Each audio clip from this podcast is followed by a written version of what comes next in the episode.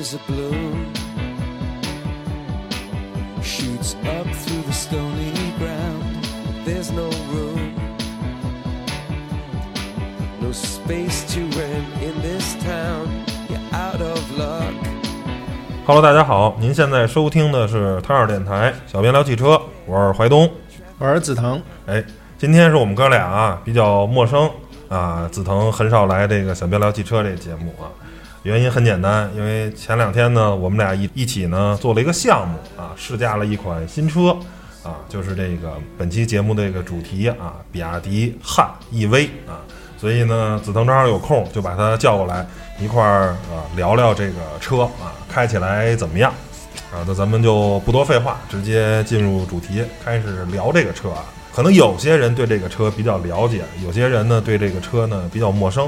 先给大家捣鼓捣鼓这车的一个产品定位啊，这个车呢是比亚迪目前的旗舰级的新能源轿车啊，售价高达二十二点九八万元到二十七点九五万元，二十五万元的这么一个售价区间啊，它是一个差不多是 B 级轿车的这么一个啊车身尺寸吧，它对标的呃产品定位呢是这个特斯拉 Model 3啊。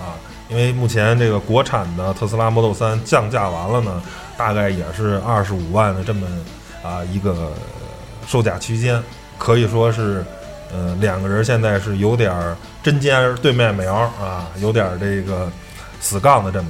虽然可能从销量上来说，这个特斯拉 Model 3还是遥遥领先啊，但是未来看看这个随着上市吧，这个几个月的销量的释放，看看最终这个。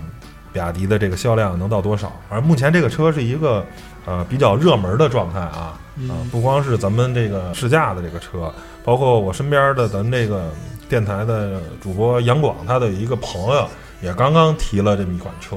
然后包括从可能四 S 店这边了解的情况，现在也是。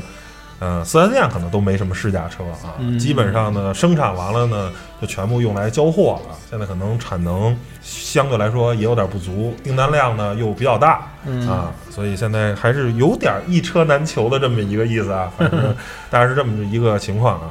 随着看看明年吧，这个销量最终能释放到什么一个状况，看一个月能卖多少辆啊。现在是总体的车呢，大概是这么一个情况。啊，是一个比亚迪目前的旗舰级的这么一个车啊。这个车其实最大的特点呢，还是比亚迪的这个王朝系列一直宣扬的这种高性能。所以呢，怎对快一脚快。所以呢，先从啊这个驾驶性能这块聊吧。啊，这款车呢，它有两种的动力系统啊，一款呢是搭载这个前驱单电机的啊，它是一百六十三千瓦。百公里加速呢，七点九秒，这个速度呢，实话实说啊，跟一个一点五 T、一点八 T 的一个汽油发动机的车的加速时间差不多啊。其实相对来说没什么亮眼啊。嗯。再考虑这个车的售价呢，也得，即便是这个加速能力呢，也得卖二十多万啊，二十五万。那二十五万。买个帕萨特，买个 是不是天籁？它不香吗？对不对？这就完全是图它这个电动车的牌儿了。对，那就是这种一个情况。但是呢，人家还有另一种动力系统啊，就是前后双电机，也是前一百六十三千瓦，但是后面装了一个两百千瓦的双电机。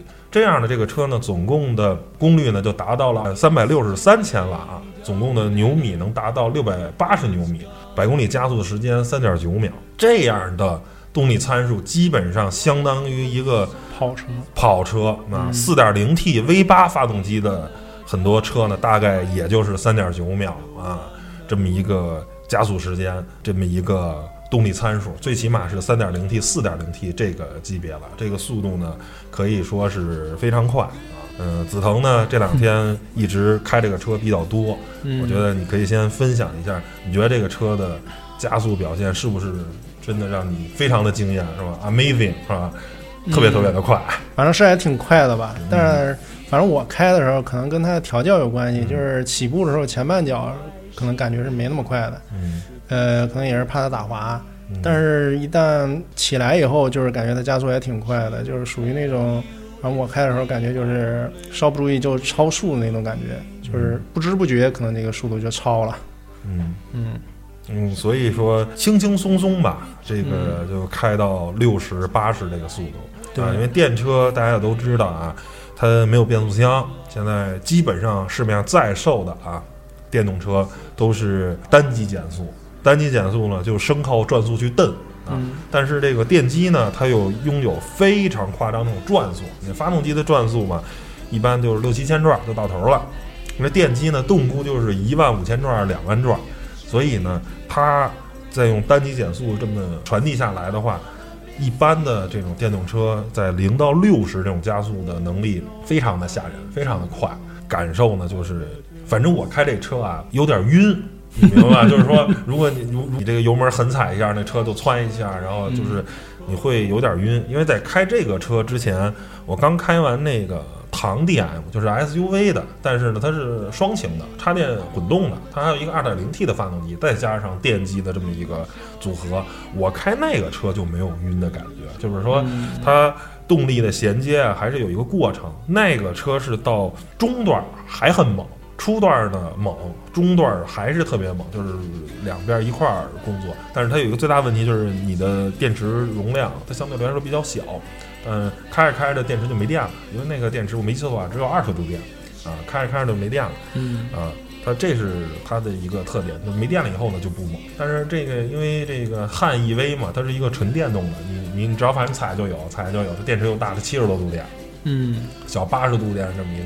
你只要你电池在一个比较高的电量的时候，到中段也还行，尤其是初段的话，真的是推背感嘛，对吧？嗯让你就是是实话实说啊，呃，如果开惯了油车的话，开电车有一点点不习惯，因为它又没有声儿，对对吧？然后、没有任何的征兆，然后呢一下就特别快，然后梆就被摁在这个射座上了，对，然后呢，你多了的话，脑袋是有点不舒服的。嗯这这个这个是烦恼吧？可能确实让你花二十多万就享受了一个超跑的这个，嗯，因为可能其实超跑在零到六十的加速能力都不见得有电车强。对啊，它还是需要一个发动机的转速啊，去拉一个过程啊，这对、嗯它这是没有过程，你只要敢踩就有。尤其是你司机可能还好，因为你知道你什么时候踩油门，对对啊对，你有一个心理预期。你坐在副驾驶或者你坐在后面，你有没有预期？然后一下就窜出来，一下就窜出来，然后呢没有任何的声音，对吧？嗯因为你踩的话，那发动机还会还会叫唤嘛，对吧？嗯还还还会有轰鸣，这也没有声儿。然后呢，就是感觉很很很高兴，是吧？很爽啊，就是这么一个加速能力非常非常强。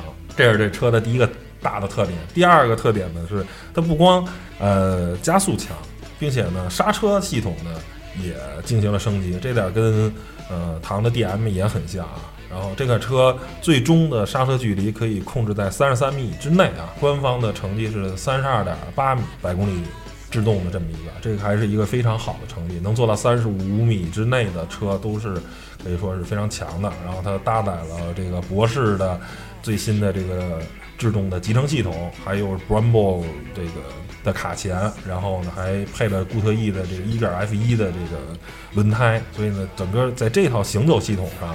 啊，轮胎呀、制动这块儿其实还行，因为之前我开唐 DM 的第一代车型的时候，就有一个感觉，这车刹不住，跑的是真快，当时呢感觉有点停不住啊。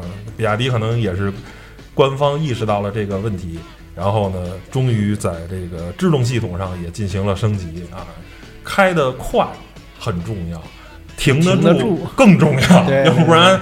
对吧？你这么高的车速停不住 对呀、给人撞了，对吧？这个很很很麻烦啊。嗯所以我觉得这个非常好，就是你不能不能畸形发展，就跟那个木桶效应似的嘛。你一块板儿特别长，其他板儿特别短，肯定是盛不住水的啊。你既然这个车开得快呢，就一定要停得住。我觉得这个啊，刹车这块儿的，包括嗯我觉得脚感也还行，也挺敏感的。对就我开的时候就感觉它这个刹车有点过于敏感，有时候不敢踩，你你就是踩的稍微有点狠，它就会蹬一下，就可能有点不太习惯。但是你还可以通过就是一种方法啊，就是说电动车它都有一个叫做单踏板逻辑，它有回馈模式，你调成普通的呢，它就像油车，你知道吧？它它会往前滑行一段。如果你不想像普通的油车一样的话，你可以调成强回收模式，嗯，开的有点像 UTV 啊，你知道吧？它它一松 一松油门，这车就不走了，就开始出，你知道吧？有点像刹车一样，然后它这个会通过反转，然后把电重新再打回，对对对，打回电池里。它有一个单踏板的逻辑，就看你你你想怎么开了。你想爽的话，那肯定就是普通模式。如果你想省一点电，然后呢不用刹车来控制这个，就单踏板的话，只靠油门也是可以开这个车的啊。那这是它的制动系统。然后这个车呢，呃，采用了这个比亚迪现在比较先进的这个刀片电池啊，它就是它这电电池是成一组一组的，像像个刀片一样，一个一个大板儿，然后再把这些大板儿再合在一块儿，最后再用这个电池的这个。封装给封装上啊，然后这个通过了针刺实验啊，就是你针刺把这个电池组穿刺了以后呢，即便短路的话，它也不会燃烧，相对来说比较安全。就是你发生车祸的时候，这个车可能不会自燃啊，就是理论上是的。但是电动车大家都知道，谁也不好确保百分之百的。那电动车在这个方面呢，总体来说可能还是要比油车更危险一点的。嗯，电池的最大的充电功率可以达到啊一百千瓦。嗯，官方宣称的是充电十分钟，续航一百三十五公里啊。我们呢也充电了，但是因为我们这个充电的时候呢，这个车大概还有百分之八九十的电，比较满，所以它充电速度呢比较慢，没有体现到这个快充这个速度。嗯，而且咱们这个充电桩啊，也有很多时候有这个迷思啊。这个大家都知道，如果有一堆车都在充电的时候，这个。电站的它的能量是有限的，它不像加油站，你随便五个加油口它都加油，它也是这个加油速度。对，但是电如果这个五个桩都充电，它可能就没那么快了啊。这个东西它毕竟不太一样，所以这个东西他说的这个数据可能是一种理论上的最最好的这么一个状态。你不是在所有的桩都能实现，有些时候桩可能还有问题啊。这个桩的匹配批批次什么还不一样，所以呢。但是我跟这个车友聊过，说他反正因为他们家是自己有桩，所以每天就充，就是感觉还挺爽的。但是据他说，那国网的二十分钟大概能充个百分之六七十，还挺快的。嗯，如果二十分钟能充百分之六十的电的话，我觉得这个虽然用户体验肯定还是不如油车，但是跟油车没那么大，但没那么大了，还凑合能接受吧。你只要前面不是等特别人多人排着去充电，那。勉强，因为加油五分钟嘛，充电，呃，二十分钟。再考虑号牌的问题呢，这事儿呢就能忍，不像过去的那个那种电车，一说充一个多小时、俩小时，然后那你就很崩溃。这二十分钟充满六十，我觉得我觉得还凑合啊。你就算就算偶尔，我觉得跑个小长途什么的，也可能能能跑得动。对，二十分钟去吃点东西、撒个尿，哎，也也充差不多了。嗯，然后。但是你如果是跑更远的的话，就一路就得规划好了，沿途一定 算好了距离，你得有这个啊，这个什么，要不然就拖回来了，要不然就比较悲剧，就 就得可能叫救援了，弄没电了啊。这个车的风阻系数也比较低的啊，达到了零点二三三啊。它的两驱版的车型的 NEDC 标准下的续航可以达到六百零五公里啊，四驱的这个高性能版呢是五百五十公里啊。是这么一个数据，我们开下来，因为大家知道 NEDC 它也是一个理论数据啊，啊，相对来说可能更规律一点啊，是一种测试环境比较理论。我们开的时候啊，它表显的是二十二千瓦每百公里，嗯，配上八十度电的话，应该是不到四百。嗯，当然我们可能用的状态比较差，可能会是一直车在那搁着啊，或者说是开起来。不是一个很正常，因为拍东西嘛，对吧？会，就是说用油车也会比较费油，那电车呢肯定就会比较费电。但是呢，如果您不是每天就是简简单单两点一线，可能啊停个车办个事儿啊，或者再走什么的，可能也差不多，可能是二十度电或者十八九度电这个一样。我觉得在城市里开，然后费着点儿开的话，可能我觉得四百公里是能看到的啊，应该问题不大。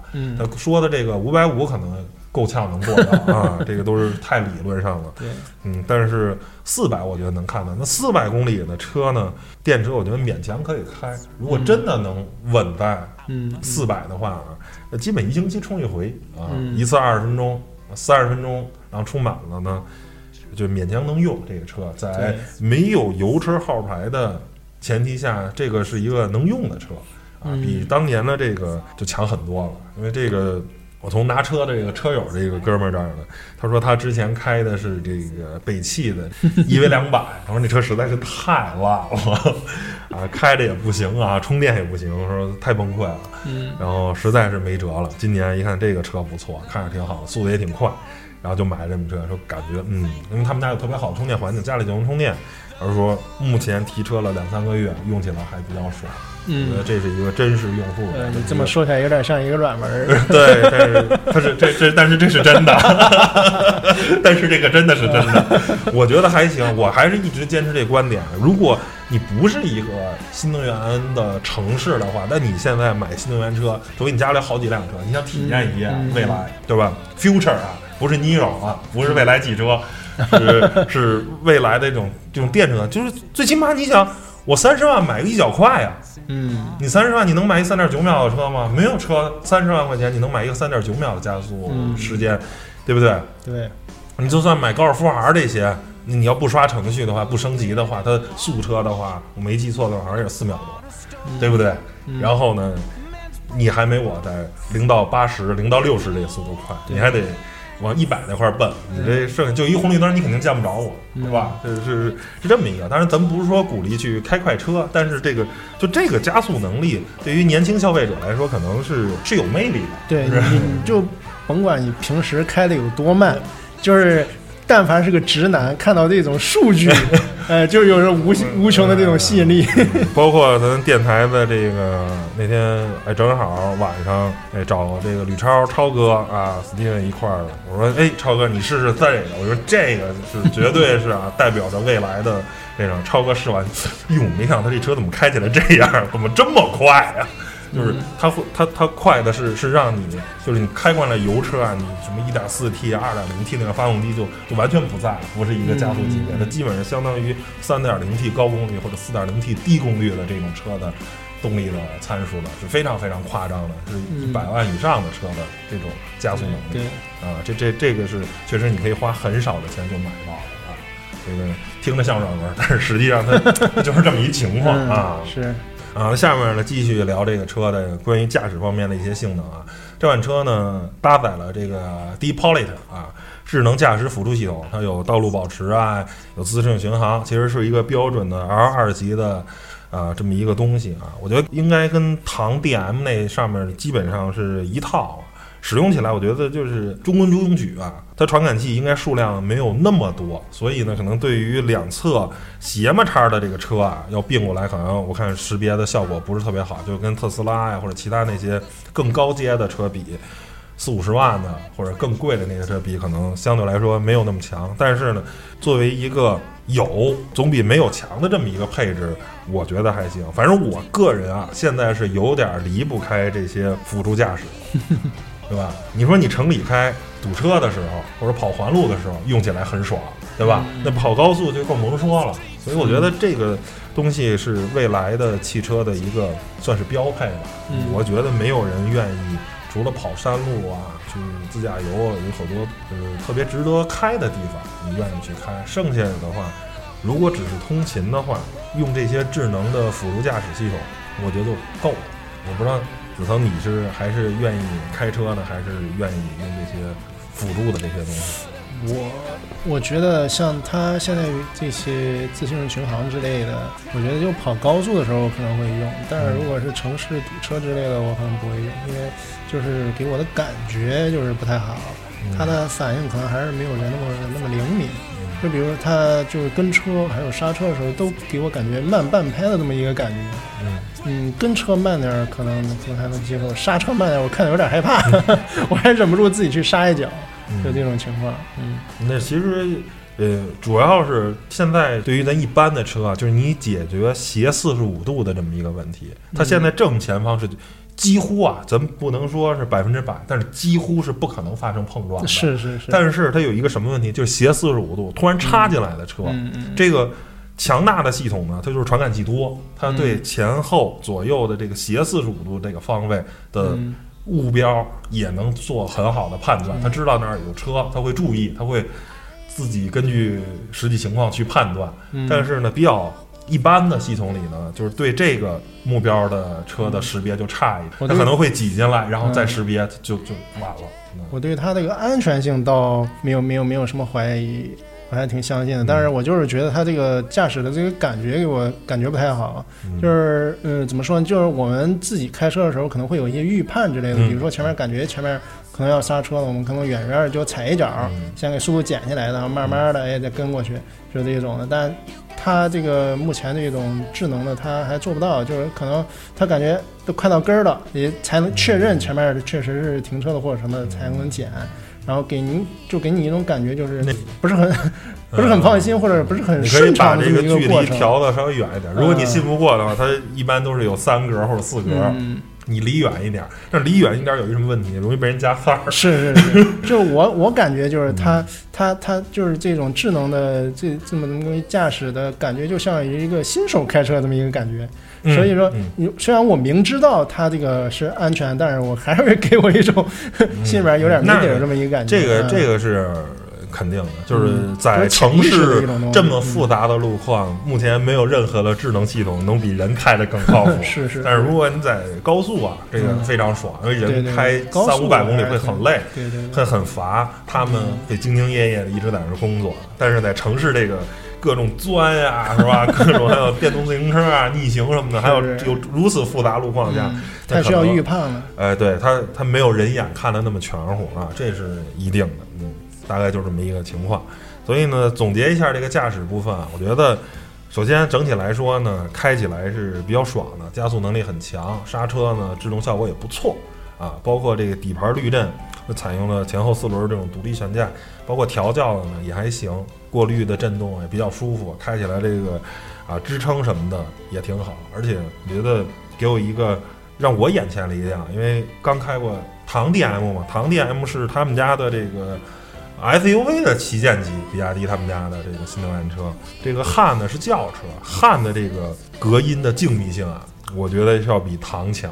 唐是我感觉啊，超过一百以后呢，噪音有点大。这个但是这个汉我觉得哎还行，咱在高速上跑那天嗯回顺义，我觉得哎，车里还是相对来说比较安静的。包括你在低速行驶，那就更别说了，因为电机声音比较小，嗯，整个的隔音玻璃，你就感觉这个车就是高级感啊，还是就是在静谧性能上的这个高级感营造的还是可以的啊。嗯嗯，这个就是大概的这么一个关于驾驶部分的啊这个东西。咱们下面开始聊啊传统的这些外观跟内饰啊。这个车啊采用了这个 Dragon Face 的设计语言，我觉得是一个比较拿得出手的这么一个啊外观设计。嗯，啊，可以说是叫做颇有大厂风范啊。但是这个大厂风范呢，是来自于两位国际的设计大师啊，一个叫沃尔夫光·艾格，这哥们儿原来是奥迪的设计总监，还有一个叫胡安马·佩洛兹，这哥们儿更牛，在兰博基尼、奥迪、法拉利都待过啊。嗯是两位国际大厂的设计师来到比亚迪工作以后呢，帮比亚迪去弄的这套 Dragon Face 这个前脸。啊、我知道紫藤是一个颜控啊，是一个外观党啊。你觉得比亚迪汉这个车的，就是咱别的不说，就以外观设计，你觉得你喜欢吗？反正大面上挑不出毛病。嗯就是它这目前这个设计，可能放在就是国际上，就所有的这些品牌里边，也算是相当相当高水准的一个设计了。可能，但是有一些个别的细节，比如说它那个汉的那个 logo 之类的，可能稍微差点意思，或者有一些呃细节的你你是觉得它用篆体不好看，还是就是不应该用汉字，就写比亚迪就行了？嗯，反正很难说吧，很难说，可能还是说有点不搭，用用更好的篆体的汉字儿，或者用用别的体的？呃，嗯，可能是就是跟它这个目前这个造型有点不搭，这么一种感觉。但是就本身它这个工业设计这个角度来说的话，还是挺高水准的一个东西。就是虽然你看起来很简约，但是它基本上每一个设计的这些曲线呀、它的这些线条啊，都都很到位，基本上挑不出什么毛病的这种这这这种感觉。就是好的设计就是没有错误，对对吧对先别说好不好，有没有嗯让人眼前一亮的东西对。嗯？有很多设计，包括现在一些车，就是你可能第一眼看着很咋呼，你觉得啊过度设计很酷炫，啊很嗯，酷炫，但是你要仔细看，总觉得哪儿不得劲儿。就是时间越长，你越觉得这个车不得劲儿。这就是它设计的细节做的做的不好，就是就是不太高级的一个设计。高级的设计都是你像苹果之类的，他们做的很简单，但是你就挑不出毛病，若有若无那种。嗯，对他们的大刀至简，很多很多心思都花在一些很小的细节，比如说一些倒角啊，或者一些曲线怎么怎么怎么配合之类的这些细节上面，你就会看得很舒服。然后我觉得这个车的官方啊说用了这个很多的龙的元素啊，比如说什么。啊，龙晶的 LED 大灯啊，什么龙须式的尾灯啊，啊，那个日间行车灯啊，还有龙爪的尾灯啊，包括这个篆体的这个汉字，我觉得这个它可能，哎，这是叫什么来着？一种宣传的方式方法，就是说，呃，这个所谓的龙元素，但是其实以外观设计来说，这是一个标准的。呃，现代的美学，啊，它有没有这些所谓的龙元素？其实有可能是先设计成这样，然后往上套。哎，对对对，那你非得你拉一条嘛，就是说像须子，或者说弄个跟小爪爪似的，是吧？一道一条一条就告诉是龙爪，对吧？但是其实这个跟传统的中式的美学其实没什么关系啊，这是标准的现代的工业的水平，但是拿出的水平是非常高的。我咱能看到啊，就比亚迪这几年。就是有了这个这几位国际大厂来的啊，应该是我没记错的话，应该是一六年呃的时候，我参加比亚迪的一个活动，然后就是就是这个呃奥迪这哥们儿当了比亚迪的全球设计总监，然后带来了当时的抓坑费的前脸，惊艳全场。就是从此之后，大嘴的那个比亚迪的设计就替代了之前一众那些比亚迪。实话实说，原来比亚迪的车真的挺丑的。真的不好看，嗯，在外观这块绝对是拿不出手啊，相当差劲啊。车好不好咱单说，咱就说长得好不好看。那比亚迪绝对不能代表这个中国汽车工业的设计的最高水平。但是我觉得，通过这些年的升级，目前咱就先别的不说啊，还是不说车的性能，咱就说外观，我觉得比亚迪就是第一梯队了啊。就是说，甭管是汉呀，包括唐啊，我觉得就是代表了最高水平。可能跟长城俩人不分伯仲，现在反而是吉利的，它领克的车我觉得很个性很酷，但是不符合大众审美。包括它有一些新车还行，但是说像博越那种 SUV 啊什么的那些，我觉得还是稍微有点稍丑，有点落落稍微有点落伍了。对对对，就是说把外观设推到最目前，我觉得可能长城啊、比亚迪啊，包括长安或者广汽都还行啊。现在反正这一哥吉利是在某些车的设计。外观设计确实，尤其它的旗舰级的车，我觉得有些时候差差点意思。如果咱卖便宜的这些车，你设计有些妥协，我觉得可以接受，因为成本受限嘛，对吧？你旗舰级的应应该说十五万、十八万、二十万这个级别车，你应该拿出最高的水平了吧？如果你再拿不出最高的水平，我觉得这事儿就就说不过去了。你比如卖个五六万的车、六七万的车，因为工艺的问题，你做的这么好看。但是你加工不出来这样的钢板，对它实现不了这样的线条，这这也没办法，这咱可以理解。但是你卖到二十万的车，如果还做不到的话，那你说不说不上来嘛，对吧？就是设计师的问题。对，那就是设计师。我觉得比亚迪的这个把这哥几个请来是请对了啊。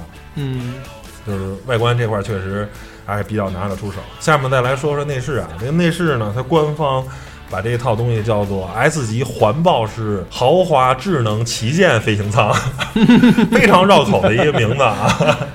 嗯，其实我个人觉得，相比于外观来说，这个内饰其实相对来说没有那么出色。嗯，我觉得内饰的是比较普通的吧，对，挺常见的这么这么一类，就是大屏嘛，对吧？然后这个东西，但是其实在用料方面都。在一些部分使用了这个真皮啊、真木啊，包括铝制的一些材料，尤其是在侧面这个门板这个用的那条木头还是很高级的那种木头，不是那种咱十年前那种老那种倍儿亮的木板 木板啊，对吧？就老那种帕萨特什么的那种，不是那种，是用那种暗木纹的，是有点像奔驰 S 啊，或者就那种是暗暗木纹的，就是。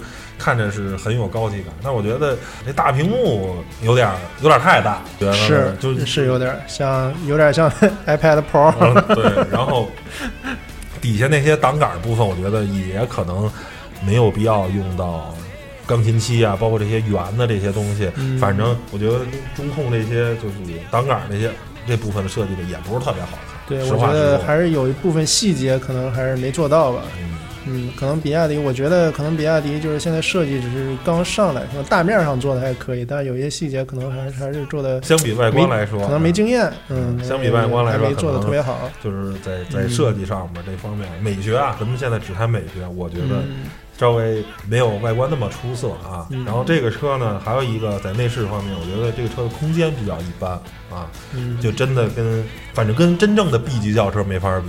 你说雅阁、凯美瑞啊，或者天籁那些真正的以大空间著称的一些 B 级车，真的没法比。它可能是为了做这个曲线的造型吧。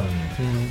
第二，可能还是一个目标人群的这么一个定位啊，它可能偏向于年轻用户，对空间没有那么大的要求。嗯。所以说，这个空间，就前排座还行，到后排来说，这空间就没有那么宽敞了。所以说，你要是。如果常年是四个人乘坐，然后又四个个儿相对高一点的，我觉得这不是一个好选择啊。如果后面是孩子，一米五、一米四的这个，前面是俩成年人，那还行。如果都是一米七五、一米八这种身高，我觉得这不是一个好选择，是这么一个情况。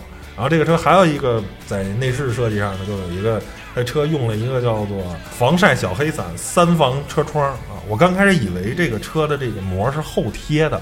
嗯，后来我一查资料，发现这个车原厂后面就带隐私玻璃，然后用的前面用的所有玻璃都是福耀的，然后防晒呀、隔热啊等等乱七八糟的。但是我个人觉得这贴的有点暗，对对对，是吧？尤其是特别像那种就是改装厂贴的那个什么太阳膜。对，而且我觉得就是你车窗可以贴暗点，但是吧。后视镜啊，就后面这个这个后窗户这个膜贴的有点太黑了。嗯，你咱们拍车那天呢，又赶上北京雾霾加阴天，本来就不亮。对，然后再配上这个挺黑的车膜吧，反正看着确实是稍微有点费劲。我我个人觉得是出于刚开的时候，刚开的时候我就说他那他那后视镜咋不管用？是吧？我个人感觉是这个后面这个后窗户啊，就最后这块后挡风玻璃啊，嗯，可以贴一个相对来说没那么暗的膜，贴一个亮一点的，对吧？除非我觉得你除非原厂自带那种智能后视镜，哎，你就不用那个后车窗流流媒体是吧？直接配流媒体，但是，但我觉得你还是没必要，是吧？流媒体它有坏呀，或者有其他的这种这种可能，您毕竟是电子东西，你就最传统的，你你把这只要它。贴的没那么黑就行了，你两边的玻璃黑一点可以，不让人看着了。但是后面就没有必要搞这么黑了，咱出于安全的考虑，是是吧？嗯，我觉得这是一个呃小的这个内饰上的不足啊。最后说说这个科技配置啊，这个车搭载了这个 D-Link 三点零智能网联系统啊，这个之前也聊过啊。然后呢，什么智能语音呀？什么云管家啊等等这些东西啊，就是比亚迪常用的这一套啊，但是我们这个车啊，目前是车主是提了两三个月，我感觉这车机真的反应特别慢，特别卡，嗯啊，就是尤其是用它那些智能的东西，什么哔哩哔哩呀，那个 K 歌呀、唱吧呀，或者什么，但凡是跟用手机有关的东西都特别慢。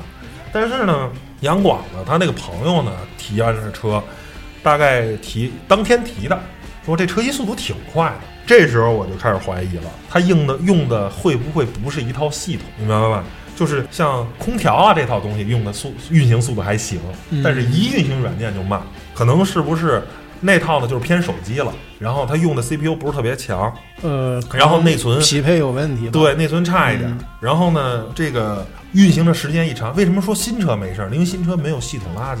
没有那么多缓存的那些东西，是是是啊，然后呢，可能就快一点。当用了两个月以后呢，数据越来越多，越来越就跟你手机一样，嗯，这时候就开始不行了。所以呢，我不知道是不是这个原因，它可能没有用最高目前级别的车规的 CPU 啊，可能是成本受限的吧。我现在没查资料，但是我怀疑是因为到后面的这个速度，我个人觉得是已经是有点让人崩溃了。对，就是你感觉像用三年前的手机。百元机啊，对对对对，千元机嘛，四五百、五六百的那种手机，就真的是挺卡的，用户体验真的是挺差的。你现在我估计你用两千块钱的手机运行这些程序，因为它不是游戏啊，嗯，运行个抖音啊，运行个爱奇艺，或者运行个唱吧卡成这样，就真的点完了我觉得主要可能还是兼容性的问题对。一般这些软件不应该不是特别占系统。不应该有明显的卡顿的。对，嗯所以我觉得这是一个问题啊。然后后面呢，它还有一些智能的功能，就是你通过这个比亚迪云服务啊，可以用这个手机这个 NFC 啊，或者蓝牙呀、或者说是四 G、五 G 这种技术，可以远程的去解锁啊。我觉得这个在唐 DM 那个那期节目说过了，那这儿再说一下，这个东西我觉得还是挺好的，就是说驾驶员会因此摆脱了他这个实体钥匙的限制。你比如说，我我现在正在外地出差，对吧？我随身的车钥匙带在身上了，然后突然有人想用一下这个车，对不起，你用不了，嗯，对吧？我要么或者说是哪怕家人，对吧？或者怎么着，你甭管是想用一下这车，用不了。那如果有这套东西的话，你只要远程就能解锁，嗯，对吧？嗯然后你这人就可以用这车了，甭管是去车里拿东西也好，还是说这车借我开两天或者怎么着的话，嗯对，就免除了这个实体钥匙的这个东西。还有一个就是你自己没带钥匙的话，你也不怕了，这车永远都锁不住你，对吧？你只要通过手机 NFC 啊，或者说，据说这个手机，我问了车主，他说没电都可以。我说为什么呀？他说这个 NFC 啊，你只要生成完了以后呢，它类似于什么东西啊？它类似于咱们刷那公交卡。对对，啊磁性啊，呃，磁性的东西，它不需要你手机有电，你手机就算没电，你也能解锁车。我说哦，这个东西很酷，很很很很很帅。我觉得这个对于一个智能汽车来说，这是一个哎还是挺好的东西，就是你摆脱了实体钥匙的这么一个东西啊，嗯啊远程啊什么等等的，包括它这都是未来汽车的一个趋呃势。对对对，嗯包括说什么千里眼模式啊，就是可以在远处可以监控啊，包括什么快递到家什么的，就类似于这种东西吧，反正就都就都有。所以呢，最后呢，呃，聊个总结啊，就是关于这个车的购买意见啊，我觉得啊，考虑它小三十万元的这么一个售价，尤其是它主打的高性能版的话啊，嗯啊，已经接近二十八万的这么一个售价。那这个价格呢，其实已经可以买很多豪华品牌的轿车了，嗯对不对？你买个 A4L 啊什么的等等的，对吧？这些都可以买了。所以呢，我还是持这么一个观点：如果不是对新能源有扶持的城市，嗯啊，我我还是不推荐买这个车。就是你要面子上的东西，你可能开一个 A4L，我觉得可能比一个开一个比亚迪出去更有面子。对对对，对吧一般来说都是这样呃，。对啊，你毕竟是个四个圈儿嘛，对不对？你甭管说开得快不快，是吧？你甭管这发动机是高功率还是低功率，咱都不管这些。但是就是说，你开着四个圈儿，肯定来说，或者说是开个凯拉克啊什么的，嗯等等这些品牌，肯定是面子是更有光的。或者哪怕你不开这个，你就开个天籁或者开个雅阁，嗯开个本田、丰田，可能也比开比亚迪更有面子。对于大多数国人来说，嗯那他们价格又都一样的话，我觉得还是买一个，甭管是混动的也好啊，还是一个纯汽油单动的这么一个 B 级的轿车，可能都是更好的选择啊。我觉得对于一般人来说，但是呢，如果您是有新能源限制，嗯，哎，那二十多万买个新能源车，啊那这个就是一个可以接受。可以可以考虑的这么一个了啊。那你考虑性能什么的。第二，我觉得就是你想开快车了。是是吧？我也不考虑这什么面子不面子，就是嗯我就想把自己它开的特别快，特别那个什么，然后各种智能配置给你堆的还挺满嗯啊。就这么的用户来说，我觉得这个车也是呃可以考虑的啊。嗯这个这个确实这个这个加速能力是五十万级别的车也很难有能干到三点九秒的啊。嗯这个这个是确实是它的一个特点。所以我觉得我们能看到啊，随着我这个原来对新能源车是就是挺看不上的，在 在三五年前啊，就是嗯非常的那个什么，而且当时的新能源车确实也产品力也相对来说差强人意，但是随着这些年就是真的是快速发展，嗯反而是油车这边。大家在技术上面其实有一些停滞了，当然也有一些更多的新技术出来，但是远不如电池跟电机这块儿的速度快。现在新能源车各家是基本是每年性能都在不断的增加。就原来 NEDC 一说做到五百的车都很不可思议，你想过去的车都叫一 V 二百嘛，对吧？实际开不了多远，那就是五六年前的车。嗯到现在，NEDC 五百基本上是一个主流的电动车的一个正常的这么一个啊。那我嗯觉得随着再用五年或者十年的时间，我觉得快充啊什么等等的，对再上基本上就是可以进入哎，对对对，可能嗯跟油车的这个使用上的用户体验可能是越来越没那么大啊对对对，越来越什么。那未来呢，就是都是新能源车，但是呢有两支儿，一支儿呢叫做混合动力，嗯就是油加电，那一支儿是纯电。嗯你你就是再去竞争了，纯油车，我觉得再过五嗯年到十年，可能咱们这个市面上是越来越少了。对，啊嗯，这也是大势所趋。大势所趋，这个可能各国的环保啊等等，包括我，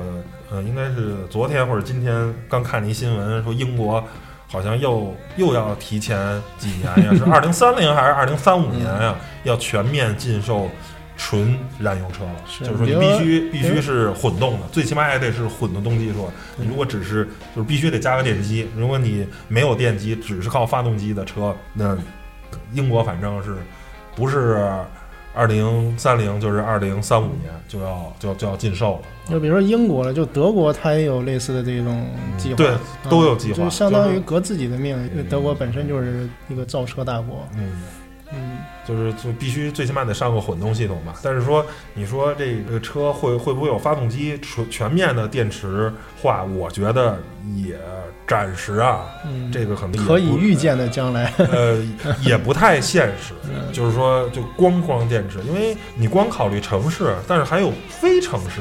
嗯就像就像咱们国家来说，还有很多相对来说不发达的地区，对对比如说就就像农村，嗯怎么可能国家电网在那里大规模去建充电站呢？是对吧？而且关键是有些地方，呃西北地区对呀、嗯新疆啊、西藏那些地方，哇塞，一天开五百公里那很正常啊，对不对？你这续航这么，对吧？嗯，你要拉那什么的，我觉得在那些地方这都不现实，还是说你这些这些车可能还是更多偏向于城市啊，对这些用途，他们这儿已经有很好的基建了，那地方没有，你非得强推的话，那肯定是水土不服嘛，也推不动，嗯是吧？你还是就是油车可能在很长期间还是一个主力，但是呢，咱为了更环保来说，我增加电机，让它上成混动系统，这是可以预见的，对吧？嗯嗯，行，那关于这个比亚迪汉 EV 的这期的啊、试驾报告就给大家聊到这儿，啊、希望大家听完了这个能对买车有个帮助吧，行吧？那咱们这期节目就到这儿，